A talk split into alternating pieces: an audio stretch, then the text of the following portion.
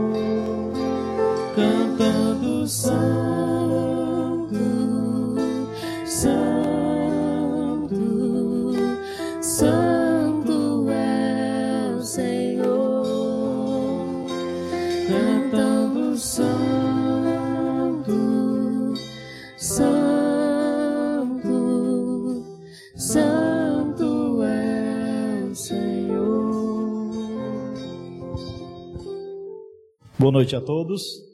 Saúde a todos com a maravilhosa graça e com a paz do Senhor Jesus Cristo. Amém? Muito bom louvarmos a Deus, exaltarmos seu santo nome. Fazermos isso como igreja é algo maravilhoso e bom também ter os que estão em nossa companhia a partir de casa, acompanhando conosco essa através de transmissões ou pela rádio ou pela internet. Que Deus esteja abençoando ricamente a vida de cada um. Meus irmãos, nós, pela graça de Deus, queremos neste domingo, hoje e no próximo domingo, concluirmos a nossa série de mensagem nas igrejas, ah, nas palavras de Jesus, as igrejas da Ásia Menor, as sete igrejas do Apocalipse. E nós vamos abrir nossas Bíblias no livro de Apocalipse, capítulo 3. Convido você a fazer isso. Desejamos muito boas-vindas também aos que estão nos visitando nessa noite, estão aqui presentes conosco, cultuando a Deus, que Deus esteja abençoando ricamente sua vida também, que a palavra de Deus possa falar ao seu coração. Ah, Apocalipse capítulo 3.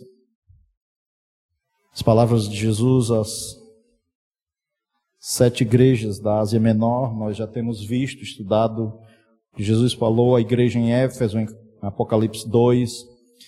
Nós vimos o desafio de retornarmos ao primeiro amor. No capítulo 2 ainda também nós vimos o que Jesus mandou por meio do seu servo João ser escrito à igreja em Esmirna. Vimos o desafio da, da fidelidade ao Senhor. E a igreja em Pérgamo nós vimos o desafio de honrar o nome de Jesus. A igreja em Tiatira nós estudamos o desafio de vivermos em santidade. Iniciamos o capítulo 3 com as palavras de Jesus a igreja em Sardes com o desafio da integridade cristã. Hoje, estamos na sexta igreja, a igreja de Cristo na cidade de Filadélfia. Nós vamos estudar o desafio da perseverança em Cristo. Carta à igreja em Filadélfia, versículo 3, capítulo 3, versículo 7 até o versículo 13. Acompanhe, acompanhe a leitura. Ao anjo da igreja em Filadélfia escreve: Estas coisas diz o santo, o verdadeiro, aquele que tem a chave de Davi, que abre e ninguém fecha, que abre e ninguém fechará, e que fecha e ninguém abrirá. Conheço as tuas obras. Eis que tenho posto diante de ti uma porta aberta, a qual ninguém pode fechar. Que tens pouca força, entretanto guardaste a minha palavra e não negastes o meu nome. Eis, farei que alguns dos que são da sinagoga de Satanás, desses que a si mesmos se declaram judeus e não são, são, ah, mas mentem, eis que os farei vir e prostrar-se aos teus pés e reconhecer que eu te amei. Porque guardastes a palavra da minha perseverança, também eu te guardarei na hora da provação que há de vir sobre o mundo inteiro, para experimentar os que habitam sobre a terra. Venho sem demora. Conserva o que tens, para que ninguém tome a tua coroa. Ao vencedor, faloei coluna no santuário do meu Deus, e jamais sairá. Gravarei também sobre ele o nome do meu Deus, o nome da cidade do meu Deus, a nova Jerusalém que desce do céu, vinda da parte do meu Deus, e o meu novo nome. Quem tem ouvidos, ouça o que o Espírito diz às igrejas. Vamos orar, vamos pedir a Deus que esteja falando conosco por meio da Sua palavra. Pai, nós lhe agradecemos por Sua santa palavra, qual está diante de nós, e pedimos, Senhor, que o mesmo Espírito que a inspirou esteja falando ao nosso coração nesta noite. Senhor, que o Senhor esteja me usando como instrumento nas Suas mãos, tomando a minha mente, ó Pai, e a minha boca, e que o Senhor venha me usar nesta noite de maneira que o Seu nome seja glorificado através do Senhor trazendo edificação à sua igreja, fortalecendo o seu povo no meio das dificuldades, das provações. E que o Senhor também, ó Pai, esteja desafiando corações que ainda não creram na pessoa do seu Filho Jesus Cristo, a estes se arrependerem da sua condição de pecadores e virem a confessar a Jesus, o seu Filho, o Salvador a quem o Senhor enviou. Fale conosco nesta noite, Senhor, por sua misericórdia e graça. É o que eu lhe peço, em nome de Jesus. Amém. Amém. A vida cristã é repleta de muitos desafios. A vida cristã é diferente do que muitos que pregam o evangelho tri triunfalista, dizendo que venha para Cristo, que uh, você vai ser vitorioso, que tudo vai ocorrer em paz na sua vida. Parece que não é isso que nós vemos nas Sagradas Escrituras. Isso não reflete a verdade do evangelho. Jesus Cristo alertou seus discípulos que no mundo tereis aflições, mas tem de bom ânimo, eu venci o mundo. Jesus aqui, a essa igreja em Filadélfia, ele vai elogiar essa igreja pela perseverança daqueles irmãos. E quando eu estava preparando essa mensagem sobre a perseverança dos santos, eu lembrei de uma historinha e achei que é interessante aqui. Diz que um homem estava andando uh, na sua Lamborghini e ele estava dirigindo sua Lamborghini um carro bem potente, desses bem velozes, né? E aí ele viu um, um, homem no Fusca parado no prego. E ele parou e tentou prestar assistência e disse: O senhor quer que eu lhe reboque até a cidade mais próxima? Ele disse: Oh, por favor. E aí ele gentilmente amarrou um cabo no, na sua Lamborghini e amarrou no Fusca e começou a puxar o Fusca. E o combinado entre eles era o seguinte: Oh, o senhor vai puxando, mas na hora que eu sentir que o senhor está indo veloz demais, eu dou sinal de luz para o senhor diminuir a velocidade. E assim foi, eles começaram a andar, e de repente, ele andando, o motorista da Lamborghini, de repente passa um homem numa Ferrari. Ele olha para o lado assim, olha para a Ferrari, olha para o cara da Ferrari, olha para a Lamborghini do outro, né? E faz assim aquele insultar um pouquinho de que meu carro é melhor do que o seu, e ele anda aquela acelerada e ele começa a correr. E o outro da Lamborghini assim olha e vê aquele insulto ali e ele começa a correr também. E de repente ele começa a correr, não, não lembro mais que está puxando alguém atrás e começa ali aquela disputa. E o cara da Ferrari, como está leve, passa na frente ali, mas o da Lamborghini começa. 120, 130, 150 e o que que o cara do Fusca começa a fazer? Sinal de luz, sinal de luz, ele muito aperreado, e aí 180, e ele lá, sinal de luz, sinal de luz, e de repente tem uns guardas da polícia rodoviária. E o guarda da polícia rodoviária começa a apitar, apitar, e o cara da Ferrari, vum, passa, e o da Lamborghini, vum, passa, e o do Fusca, atrás. E o cara, guarda policial, liga rapidamente para o posto da polícia rodoviária seguinte e diz assim: Olha, para aí que tem três carros num pega aqui, muito violento. Presta atenção aí. Passou aqui um cara numa Ferrari veloz a uns 200 km por hora. E o cara da Lamborghini atrás dele não pega. Mas tu não vai acreditar, cara. Tinha um Fusca atrás. E dando sinal de luz pedindo passagem. Interessante, né? A perseverança dos santos é um pouco parecido com essa história. Olhando de fora, você pode imaginar que você está seguindo firme, até indo bem, com bom desempenho na sua vida cristã, e você pode imaginar que você está perseverando. Mas na verdade, a perseverança dos santos é fruto da graça de Deus que nos sustenta. É Deus que, por sua misericórdia e graça, alcança os seus e é Ele quem sustenta os seus. Assim como não era aquele Fusca com aquele seu motorzinho que estava indo em alta velocidade por força própria, assim não somos nós, quando nos mantemos firmes na jornada. Jesus está elogiando aqui a perseverança daquela igreja, mas ainda que a firmeza daquela igreja só é possível por conta da graça de Deus que os alcançou. Na verdade, não somos nós, é a graça de Deus que nos sustenta e garante a perseverança dos seus santos. O importante na vida cristã, meus irmãos, não é como nós começamos, é como nós terminamos. E assim como começamos muitas vezes bem, a nossa caminhada com Cristo, é importante também terminarmos bem. Como Paulo, que lá na sua segunda epístola a Timóteo, no capítulo 4, eu queria que você folheasse para lá, 2 Timóteo, no capítulo 4, o apóstolo Paulo já velho, no seu segundo momento de prisão, na sua segunda carta, no capítulo 4, no versículo 7, escrevendo a Timóteo, ele diz aquela frase tão conhecida: Combati o bom combate, completei a carreira e guardei a fé. Expressões em primeira pessoa, eu combati o bom combate, completei a carreira, guardei a fé, mas Paulo é o homem mais consciente de que tudo isso só é possível por conta da graça de Deus sobre ele.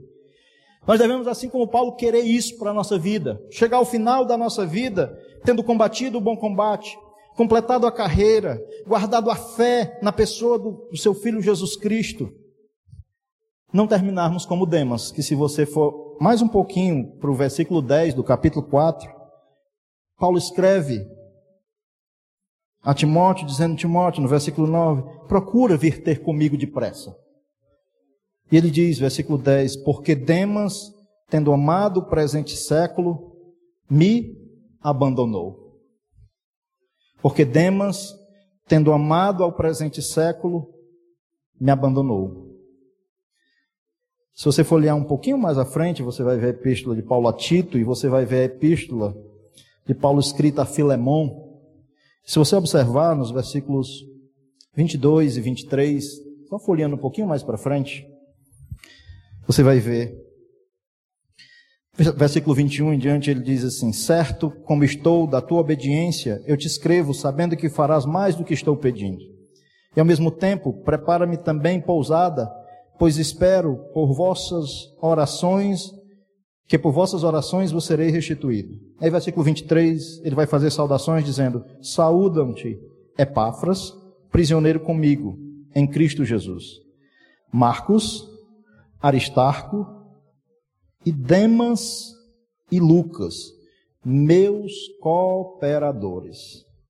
Apesar de Filemão estar na sequência da, das Sagradas Escrituras depois de 2 Timóteo, ela foi escrita primeiro, na primeira prisão do apóstolo Paulo.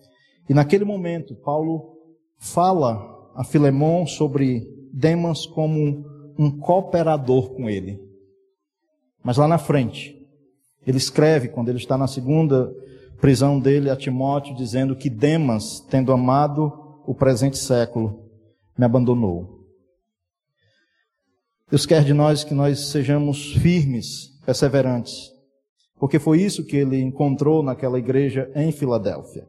Vamos voltar para Apocalipse capítulo 3. Nós vamos ver que essa era uma igreja que possuía essa marca, a marca da perseverança.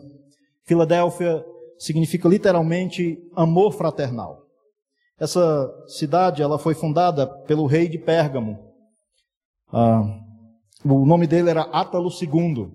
E ele tinha um, um, amor, assim, um apreço incomum pelo seu irmão. E quando ele funda esta cidade, ele coloca este nome, Filadélfia, com a ideia de amor fraternal, talvez muito levando em conta isso, aquele apego que ele tinha ao seu irmão.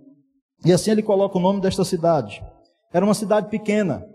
Ela ficava ah, em uma região que ela se, sofria muitos abalos sísmicos. Tinha constantes terremotos ali. E a população dessa cidade, mesmo em meio a esses terremotos, elas se mantinham firmes. Parece que lá era uma região de sempre constantes terremotos, mas eles eram conhecidos como um povo que, mesmo diante dos perigos iminentes dos terremotos, onde suas residências poderiam desabar, eles não fugiam da cidade. Eles eram perseverantes em ficar firmes. A ideia de perseverança é essa. É como estar firme, uma coluna firme diante dos ventos. A ideia de perseverança é essa. É de firmeza, não é de ir tanto à frente, mas é perseverança, é a ideia de permanecer firme diante aos ventos contrários. O curioso é que é justamente nesse quesito que Jesus elogia esses irmãos da igreja em Filadélfia. É a firmeza deles no versículo 10 ele diz que eles guardaram a palavra da minha perseverança. E da minha perseverança é tanto uma perseverança em Cristo como uma, é uma perseverança concedida por Ele, Cristo. Filadélfia e Esmirna são as únicas das sete igrejas que não receberam repreensão do Senhor Jesus Cristo. E no versículo 9 aqui, escrevendo à igreja em Filadélfia, Jesus fala novamente, como ele falou à igreja em Pérgamo, sobre o que ele chama de sinagogas de Satanás. E o que estava acontecendo aqui em Filadélfia? Era que os judeus lá de Filadélfia, eles estavam atacando os cristãos, colocando Cristo como falso Messias, não reconhecendo ser ele o Filho de Deus, e com isso eles estavam perseguindo veementemente os cristãos daquela cidade. E é por isso que Jesus diz que eles dizem ser judeus, mas não são. Por quê? Porque eles se intitulam povo de Deus, mas não reconhecem o Filho de Deus. O que Jesus quer dizer é que se fosse realmente eles fossem filhos de Deus, se eles fossem povo de Deus, eles reconheciam a Ele como Senhor e não o atacariam, acusando de ser Ele um falso Messias. Mas mesmo em meio a esta oposição que os cristãos estavam sofrendo naquela cidade, eles permaneciam firmes e não negavam o nome de Jesus. E é isso que nós temos que ser desafiados. Essa firmeza cada vez maior na fé. Jesus nos apresenta, através das palavras dele, a esta igreja em Filadélfia, algumas razões pelo, pelos quais nós devemos nos manter firmes na fé na pessoa do Senhor Jesus Cristo. Primeiro, motivo pelo qual devemos nos manter firmes na fé nele, na fé em Cristo, é porque ele é o verdadeiro Deus. Capítulo 3, versículo 7 diz: Ao anjo da igreja em Filadélfia escreve: Estas coisas diz. Ah, já vimos ah, em cada uma das anteriores, das cartas anteriores das igrejas, de que o anjo aqui não é um ser angelical, é o líder da igreja, o pastor, o presbítero da igreja, aquele que vai transmitir a mensagem de Cristo à, à igreja ao qual foi endereçada. Vimos também já algumas vezes que Jesus sempre se apresenta às igrejas mostrando uma necessidade que aquela igreja precisa. E aqui eles estavam precisando ouvir isso de Jesus. Que as acusações que estavam sendo feitas a eles eram infundadas porque ele é o santo e o verdadeiro. Ele usa expressões do Antigo Testamento usadas para com o Deus de Israel. Santo, e ele se apresenta como verdadeiro. Lembra Isaías capítulo 6, versículo 3, na visão de Isaías, a respeito de Deus? Quando os anjos estavam ao redor do trono dizendo o quê? Santo, santo, santo é o Senhor dos exércitos. Toda a terra está cheia da sua glória. Jesus diz: Eu sou o santo. Eu sou Deus. Ele está revogando para si as suas características de divindade. E o verdadeiro o verdadeiro tanto nos dois aspectos. Verdadeiro por ser ele o tanto que, quem é a verdade, como aquele que é o único verdadeiro. Entende isso? É como detentor da verdade de Deus. Ele não é um Deus falso, ou ele não é um Messias falso, como aqueles judeus estavam acusando. Ele diz essas coisas, diz o santo e o verdadeiro. Jesus não é somente a verdade de Deus, como ele disse, eu sou o caminho, a verdade e a vida, e ninguém vem ao Pai senão por mim. Ele não é somente a verdade de Deus, pelo qual o homem pode se achegar a Deus, como também ele é o único e verdadeiro Deus por meio de quem o ser humano pode ser salvo. E é assim que ele se apresenta como o verdadeiro Messias, o verdadeiro Deus, vindo da parte de Deus, que aqueles judeus, assim como os outros que crucificaram Jesus, não o reconheceram. Jesus diz: Eu sou. Essas coisas diz o santo e o verdadeiro. Ele usa outra expressão aqui que é aquele que tem a chave de Davi. Ele está revogando uma figura muito respeitada no meio dos judeus, que é a figura de Davi aquele que tem a chave de Davi, com isso Jesus está com essa expressão mostrando que as chaves do reino pertencem a ele, que ele possui autoridade soberana sobre a entrada no reino. Ele não somente é a porta, como ele se apresenta no texto do Evangelho de João, capítulo 10, quando ele diz: Eu sou a porta, quem entrará por mim achará pastagem, entrará uh, e será salvo. Ele não é apenas a porta. Ele tem o controle soberano sobre as vidas que entram e que saem. E ele mesmo é aquele que uh, exerce soberania sobre isso, sobre quem entra e quem sai, ou, ou quem entra e quem fica fora do reino. Ele é aquele que abre e ninguém fecha, e é aquele que, quando fecha, ninguém abre. Para quem Jesus abrir as portas do reino para entrar por meio da sua graça, esse entrará e ninguém impedirá. Porém, aquele a quem ele exercer sua justiça e fechar a porta para esses, esses não tem como entrar no reino.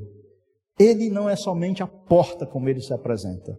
Ele é aquele que ele diz para a igreja em Filadélfia que ele tem as chaves do reino. É ele quem é o soberano, o que exerce sua graça com quem ele quer, a quem ele quer. E aquele a quem ele exerce sua graça, esse entrará no reino. Isso não torna ele injusto, porque aquele que não o reconhece apenas sofrerá o dano pelos seus próprios pecados. A estes ele exercerá sua justiça, e aos que ele abriu a porta, ele exercerá a sua graça. Ele é soberano, ele é o verdadeiro Deus ele é o único Deus verdadeiro, que veio, por meio do seu sacrifício na cruz, trazer vida eterna para todo aquele que crê. E aquele a quem ele abre, é o que diz o texto, que abre e ninguém fecha, e que fecha e ninguém abre. Ele fala da sua soberania, do seu controle sobre o reino, como aquele que tem, como ele usa a expressão, as chaves de Davi, aquele por meio de quem vinha a promessa de que viria o rei soberano, e ele se mostra assim. Esse rei soberano que tem um controle verdadeiro porque ele é Deus. Ele é Deus. Era essa acusação que os judeus estavam fazendo aos cristãos. Os cristãos, o, o Cristo que vocês estão crendo, ele é um falso Messias, ele não é verdadeiro. Jesus diz: Eu sou o santo, o verdadeiro, o único que tem as chaves do reino e que não é somente a porta, mas é aquele que tem um controle soberano sobre quem entra do reino. Ele é o verdadeiro Deus. Quando ele abre, não tem quem feche. Quando ele fecha, não tem quem abre. Isso fala da sua soberania como Deus que ele é. Jesus encoraja os seus a seguirem firmes, porque ele é o verdadeiro Deus, o Salvador. Segunda coisa que ele encoraja os seus a seguirem firme é porque ele os encoraja em meio às suas fraquezas. Olha o que ele diz no versículo 8. Eu conheço as tuas obras. Eis que tenho posto diante de ti uma porta aberta, a qual ninguém pode fechar. Que tens pouca força. Entretanto, guardastes a palavra, a minha palavra, e não negastes o meu nome. Interessante. Jesus aqui, ele encoraja os seus em meio às suas fraquezas. Era uma igreja pequena, numa cidade pequena, que estava sofrendo uma oposição ferrenha. Mas Jesus diz: Eu conheço. E lembra o que é as expressões que ele usa com as outras igrejas sobre eu conheço? fala do relacionamento íntimo e profundo que ele tem com a sua igreja. E não importa se é uma igreja de poucas pessoas ou uma igreja de muitas pessoas, o compromisso dele é o mesmo. E nesse caso aqui, dessas igrejas, do qual ele, ele escreve por meio do seu servo João, é uma igreja pequena. Mas Jesus vai dizer: Eu conheço vocês, eu conheço o que vocês fazem, eu sei quem são vocês, vocês são meus, e eu tenho posto de vocês uma porta aberta. Uma porta a qual ninguém pode fechar. Jesus aqui encoraja aquela igreja que, embora tivesse sofrendo uma oposição forte e fosse uma igreja muito pequena, ele diz que eu coloco diante de vocês a porta aberta. Lembra que ele era o, ele é o que tem o controle das chaves? Pois para a igreja dele, embora fosse um grupo pequeno de pessoas, eles tinham a porta aberta, a porta do Evangelho, a porta da entrada do reino. É o próprio Jesus a porta.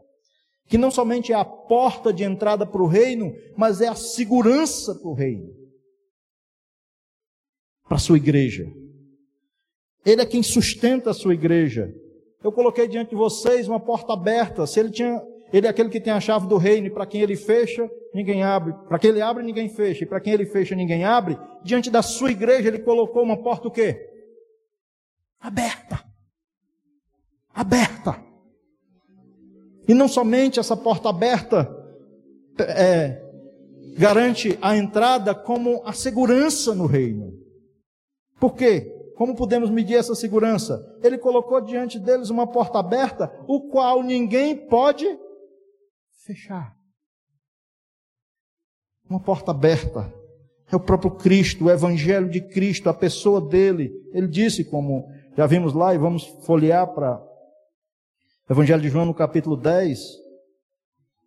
Quando Jesus usa essa figura, no versículo 9, ele diz o seguinte: eu sou a porta. Se alguém entrar por mim, será salvo. Entrará, sairá e achará pastagem. Ele é a porta de entrada no reino, o qual ele veio estabelecer. Mas ao entrar, você tem uma segurança. Para os dele, para aqueles a quem ele exerce sua graça, ninguém pode fechar essa porta para estes. E ele diz: Eu sei que vocês têm pouca força.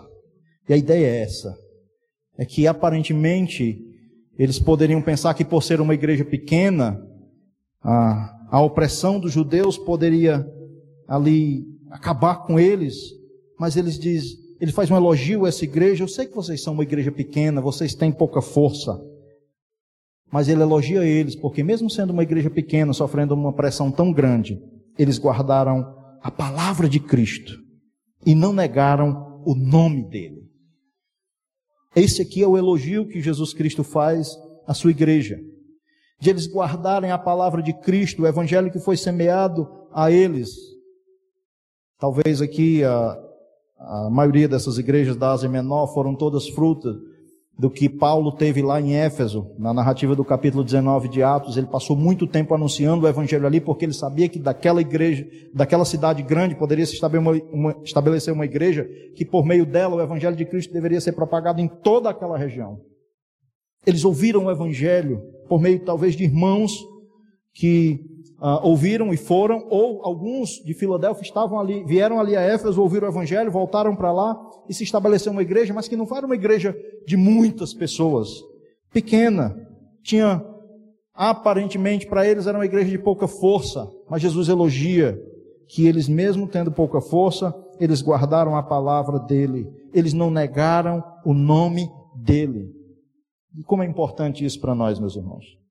Porque não é na nossa força, é Deus quem nos sustenta, e aí Jesus elogia algo que é que é, que é curioso.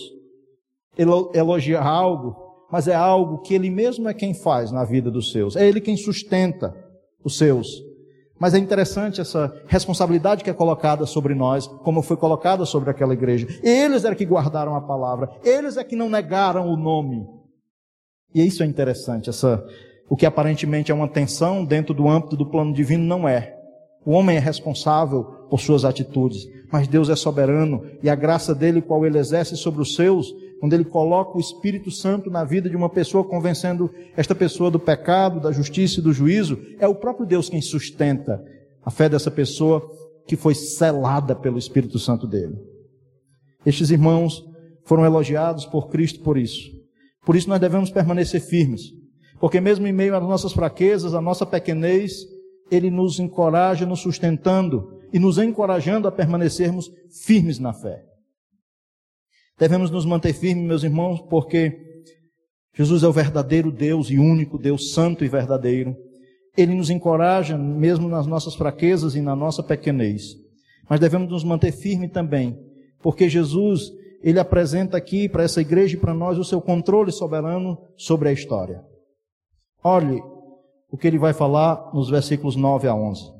Aqui nos versículos 9 a 11, Jesus vai apresentar três seguranças futuras para a sua igreja.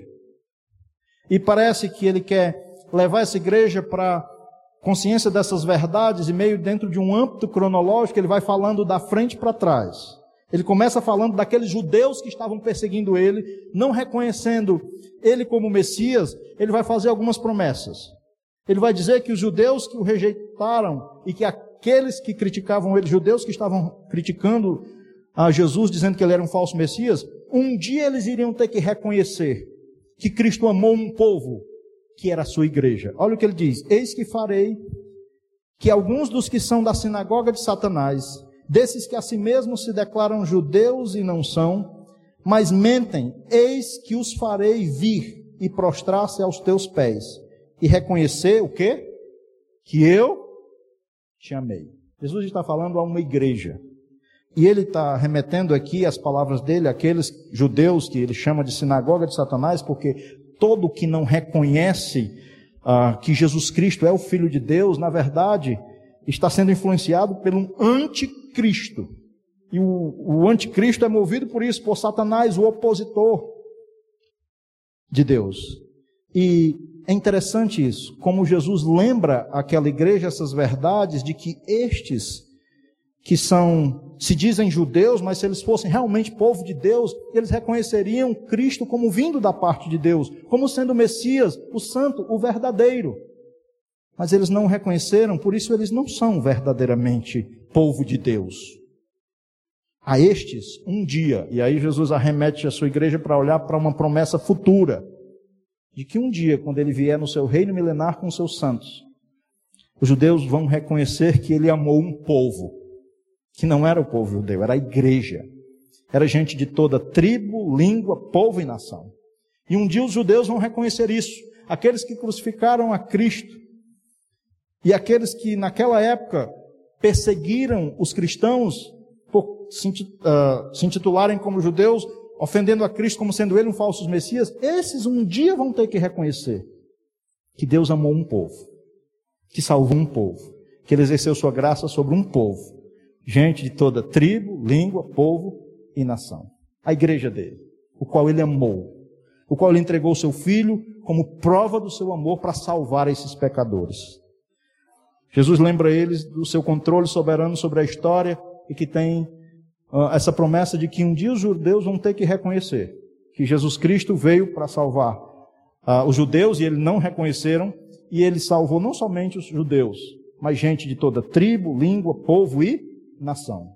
Um período na história ímpar, o período da igreja, onde ele exerceu sua graça salvando pessoas por amor, o qual ele entrega seu filho, de maneira que João escreve sobre isso dizendo em João 3:16 que Deus amou o mundo como de tal maneira que deu seu filho unigênito não para o povo judeu somente, mas para que todo aquele que nele crê não pereça, mas tenha vida eterna. E é isso que ele diz quando ele diz: um dia eles vão ter que reconhecer que eu amei esse povo, a igreja dele.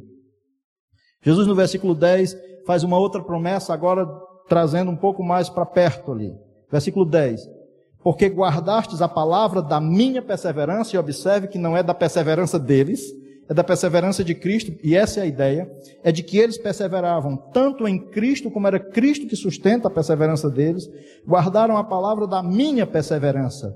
Também eu guardarei da hora da provação que há de vir sobre o mundo inteiro, para experimentar os que habitam sobre a terra.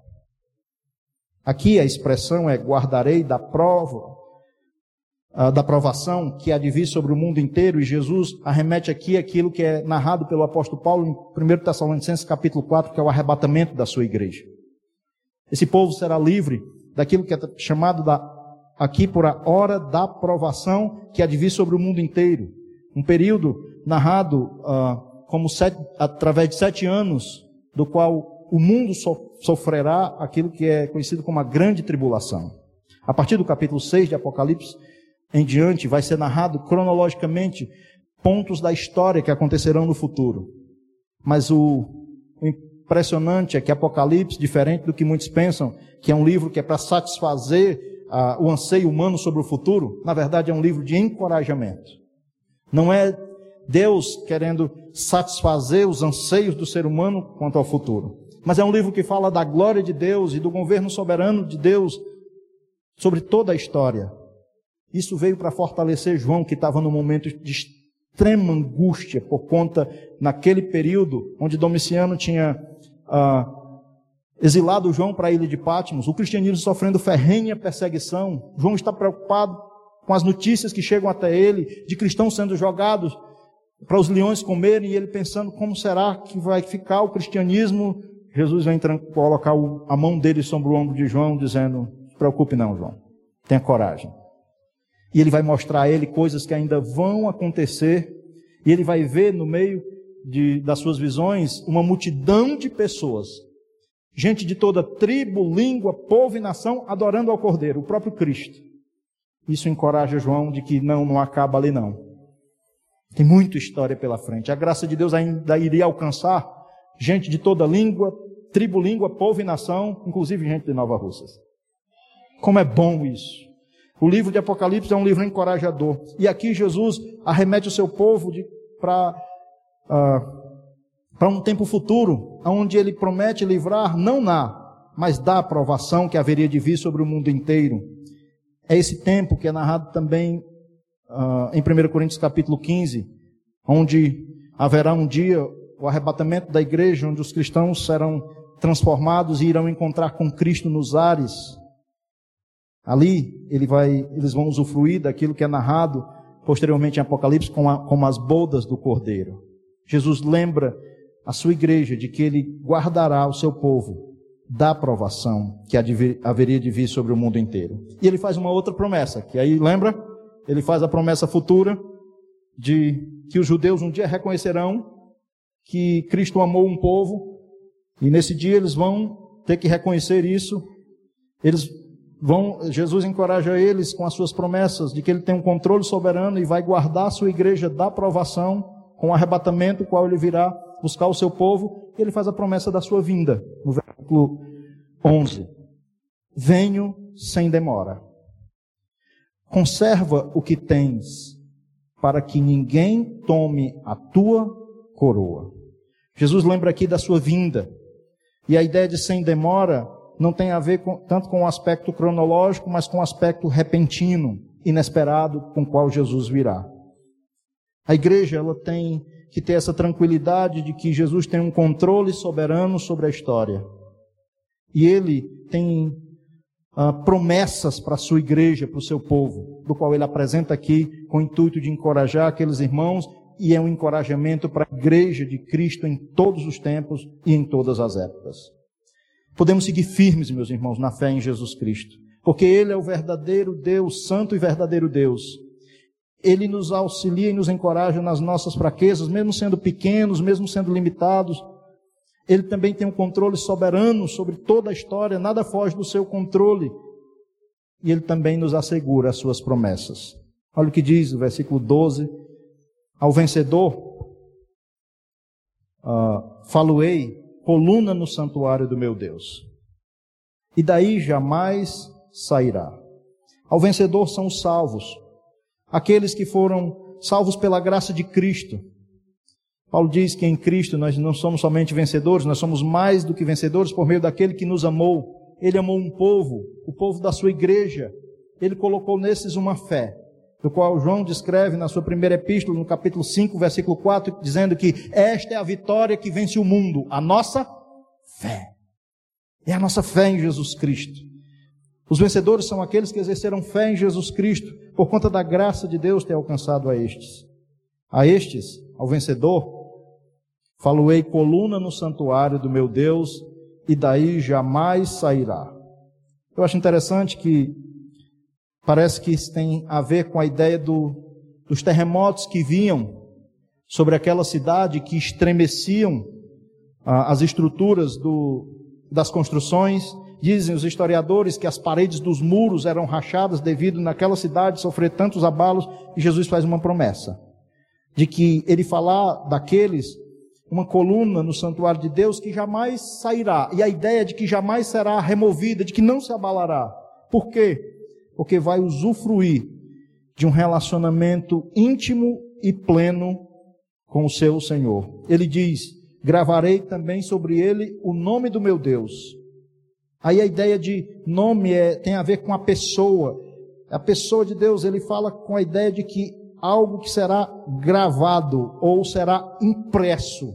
Um dia nós teremos um relacionamento com Deus possuindo não mais um corpo corruptível, mas um corpo transformado à, à semelhança de Cristo.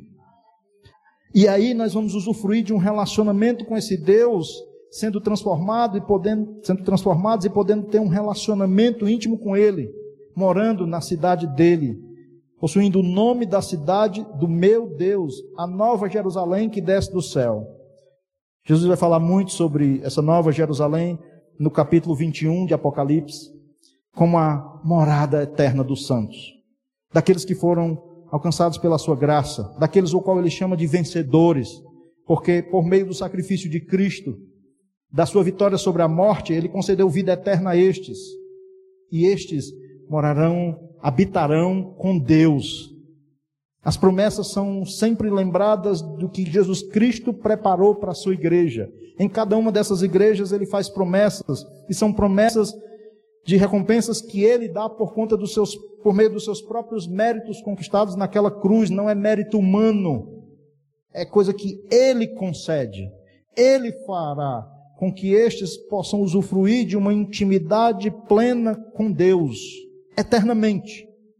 A nova Jerusalém que desce do céu, vinda da parte do meu Deus, e vão usufruir do meu novo nome, a ideia não é de um novo nome que Cristo vai mudar o nome, mas lembre sempre que nome tem a ver com a pessoa e nós vamos poder nos relacionar com a pessoa de Cristo numa nova perspectiva. Hoje nós já usufruímos de um relacionamento com Cristo, porque o Espírito Santo de Deus habita em nós. Deus habita em nós, nós nos relacionamos com Ele, mas um dia nós estaremos face a face com o nosso Senhor. Nós conheceremos Jesus Cristo num novo nome, não no sentido de que o nome dele mudou, mas que nós vamos ter um novo relacionamento com ele. Um relacionamento perfeito, pleno, de intimidade com ele, sem mais termos esse corpo com essa natureza pecaminosa. São promessas, promessas de Deus, que Jesus assegura aos seus, à sua igreja, aqueles que colocaram a sua fé na pessoa dele. Aqueles que, diferente daqueles judeus que não o reconheciam como Messias, como Salvador, o reconheceram como Senhor de suas vidas, como Salvador de suas vidas. A estes ele tem promessas. Por isso nós podemos nos manter firmes, meus irmãos. Em meio às lutas da vida, em meio às tentações, em meio aos desafios que a vida cristã nos impõe, podemos nos manter firmes com Jesus. Ele é o santo, o verdadeiro. Ele nos ajuda nas nossas fraquezas. Você pode olhar para você e se achar, ah, mas eu, eu sou pequeno, sou fraco, sou falho. É pela graça, não é pela força, é pelos méritos de Cristo. Ele encoraja cada um de nós, mesmo nas nossas limitações, porque é Ele quem faz toda a obra. É Ele quem nos sustenta, é Ele quem nos encoraja nas nossas fraquezas. De maneira que quando Paulo orou três vezes pedindo que Jesus, que Deus tirasse o seu espinho na carne, ele ouve a voz de Deus que diz: A minha graça te basta. Porque o meu poder se aperfeiçoa em quê? Na fraqueza. Não é na nossa força, não. Mesmo sendo pecadores, a graça de Deus nos alcançou. E Jesus Cristo nos encoraja no meio das lutas e dos desafios a nos mantermos firmes na fé, mostrando Ele que tem o controle soberano sobre a história e assegurando-nos recompensas para aqueles que creram nele e o reconheceram como Senhor e Salvador de suas vidas. Jesus encerra todas essas cartas dizendo uma coisa: quem tem ouvidos para ouvir, ouça o que o Espírito diz às igrejas. Quem tem ouvido, ouça o que o Espírito diz às igrejas. Existe um povo que usufruirá dessas bênçãos. São aqueles que permaneceram firmes na fé em Cristo. Mas existe um requisito para estar no reino: é a fé em Cristo Jesus. Se você está aqui e não ainda não reconheceu sua condição de pecador, lembre-se que o pecado lhe condena. E que a pessoa que é um pecador e não reconheceu o Filho de Deus que veio a este mundo para redimir pecadores, este sofrerá a condenação eterna. E não usufruirá das bênçãos que Deus tem por meio do seu Filho à, sua igreja. Esse povo que, como ele diz, ele amou. Nós só somos salvos porque um dia Deus nos amou. Nós devemos nos manter firmes, firmes na fé, na pessoa do Senhor Jesus Cristo que nos salvou. Mas se você ainda não tem a fé nele, Jesus Cristo sempre põe, através da sua igreja, uma porta aberta. A porta do Evangelho, a porta da pessoa dele. Uma porta por onde é a única maneira do ser humano entrar no reino. É por meio de Cristo. É pela fé nele. Quem entrar por meio dele será salvo. Você já é salvo? Segure firme. Permaneça firme em Jesus. Mantenha-se firme na fé no seu Salvador. Por quem Ele é. E por tudo que Ele fez por nós. E por tudo que Ele nos assegurou e nos garantiu por meio da Sua obra redentora lá na cruz. Vamos orar? Muito obrigado, Senhor, por Suas grandes e muito gloriosas promessas, destinadas a ao seu povo, à sua igreja, a quem o Senhor amou, de tal maneira que enviou o seu Filho Jesus Cristo para morrer, para trazer perdão, salvação, vida eterna, para que todo aquele que nele crê não pereça, mas tenha a vida eterna que Jesus preparou lá na cruz. Senhor, como igreja, nós nos rendemos em gratidão ao Senhor, pedindo ao Senhor que nos ajude, Senhor, que nós possamos sempre, de fato, estar firmes com ânimo ah, redobrado por conta da fé que nos foi dada e nos foi colocada na pessoa do seu Filho Jesus Cristo, que nós possamos entender que o mais importante que um ser humano pode ter, nós já temos. A salvação que o Senhor nos concedeu por graça através da pessoa do seu Filho Jesus.